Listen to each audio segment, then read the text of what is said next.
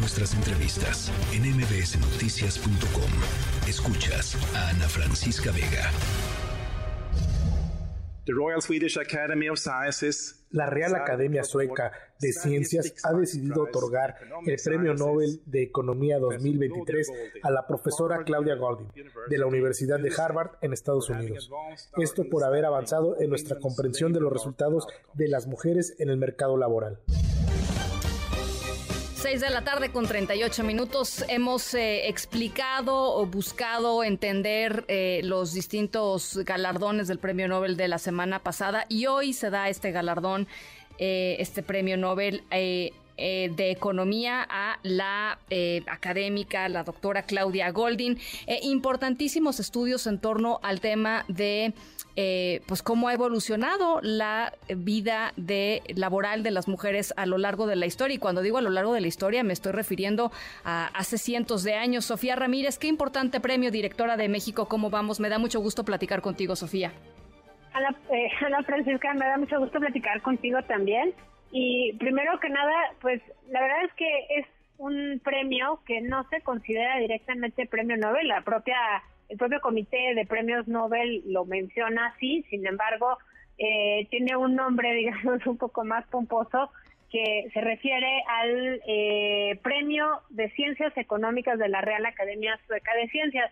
Y me detengo tantito aquí porque es interesante cómo de verdad había sido solamente en el registro reciente un premio Nobel previo el que se había referido al mercado laboral. Entonces, más allá del tema de las brechas por sexo, creo que el, hecho de que eh, en el mundo estemos hablando de la calidad del empleo, ya nos habla de un cambio de paradigma en el buen sentido. Y en este mundo y en este día lleno de malas noticias, creo que es un, una bocanada de aire fresco saber que alguien desde la academia está volteando a ver justamente el ámbito de las brechas y fíjate que no estaba entre los favoritos, realmente entre los eh, premios, digamos, más, más bien, entre los autores que sonaban más, pues teníamos a, algunos autores que se enfocaban más en las desigualdades, en el ingreso, lo cual también eran buenas noticias, movilidad social, sin duda, pero pues nadie, eh, digamos, hubiera pensado, o pocas personas hubieran pensado, que esta profesora Claudia Goldin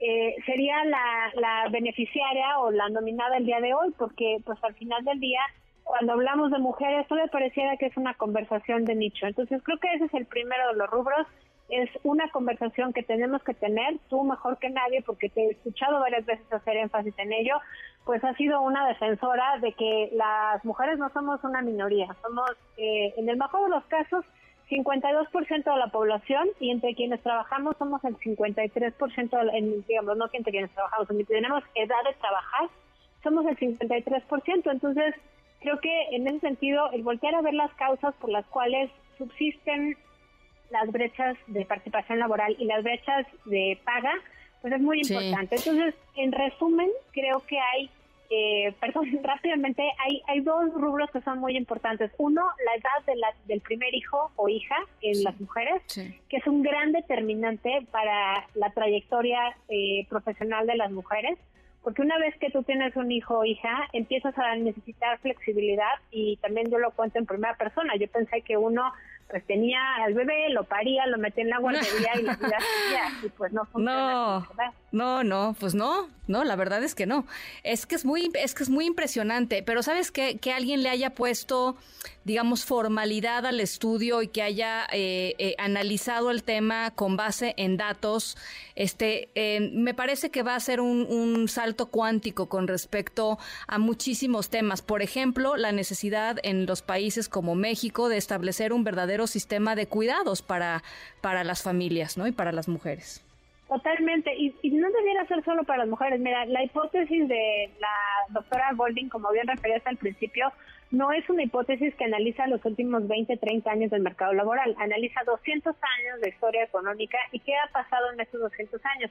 Y lo que descubre es, digamos, lo que muchos tuiteros y tuiteras agresivamente mencionaban, que el juego quema, pero uno encuentra evidente las respuestas científicas hasta que alguien nos dice que esa es la respuesta. Entonces, claro, claro. ahí llamar a la atención que claramente la edad en la cual tienes tu primer hijo determina en gran medida cuánto pudiste avanzar antes en tu trayectoria.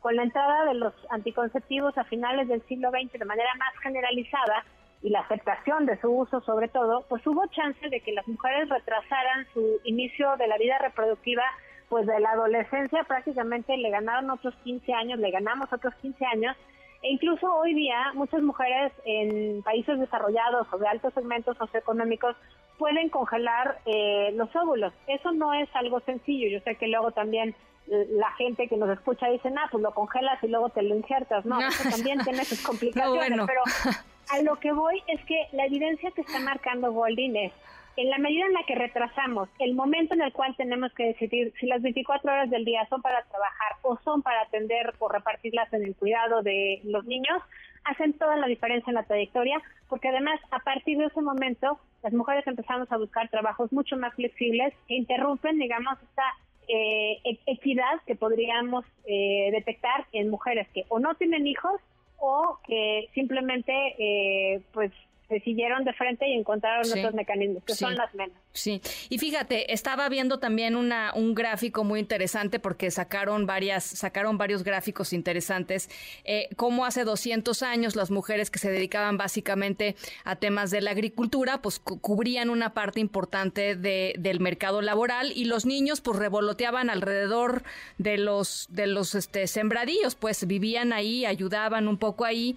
Conforme se fue industrializando la sociedad, la mujer eh, sobre todo las mujeres casadas, digamos, las mujeres que, que, tenían familia, fueron saliendo del mercado laboral hasta que con la industrialización pues prácticamente quedaron fuera y justamente eh, tú, tú, lo mencionabas hace un, ratito, se expande un poco la educación, cambian algunas expectativas culturales de las personas por ahí de 1940, 1950 eh, y entra la, la, pila, la píldora anticonceptiva y, y, entonces es cuando empieza digamos la mujer a recuperar espacios en el mercado laboral. De veras es muy interesante.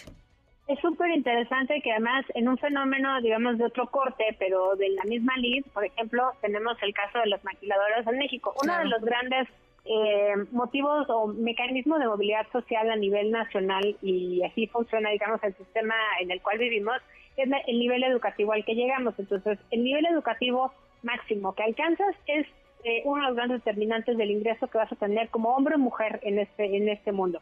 Ahora, las mujeres siempre ganamos menos, no importa qué nivel educativo te refieras. Eso es también un hecho, eso lo pueden identificar en todo lo que hemos, eh, documentado en México, cómo vamos a partir de las cifras, cifras de pobreza y de la encuesta ingreso gasto del INEGI eh, que publicamos este verano. Pero creo que lo, lo más relevante es eh, si tú interrumpes la educación de una persona, sea por embarazo temprano o por ingreso al mercado laboral temprano en el caso de los hombres, ahí estás frenando la movilidad social de, manera muy importante. Un poco lo mismo pasa con la llegada del primer hijo cuando una mujer está trabajando. Dejas de acumular experiencia, porque no solamente es el nivel educativo, sino los años de experiencia que demandan que tengas después pues una posición como titular de un noticiero o una posición como dirección de una ONG. Bueno, hoy día eso está cambiando, sí, pero a un paso muy lento.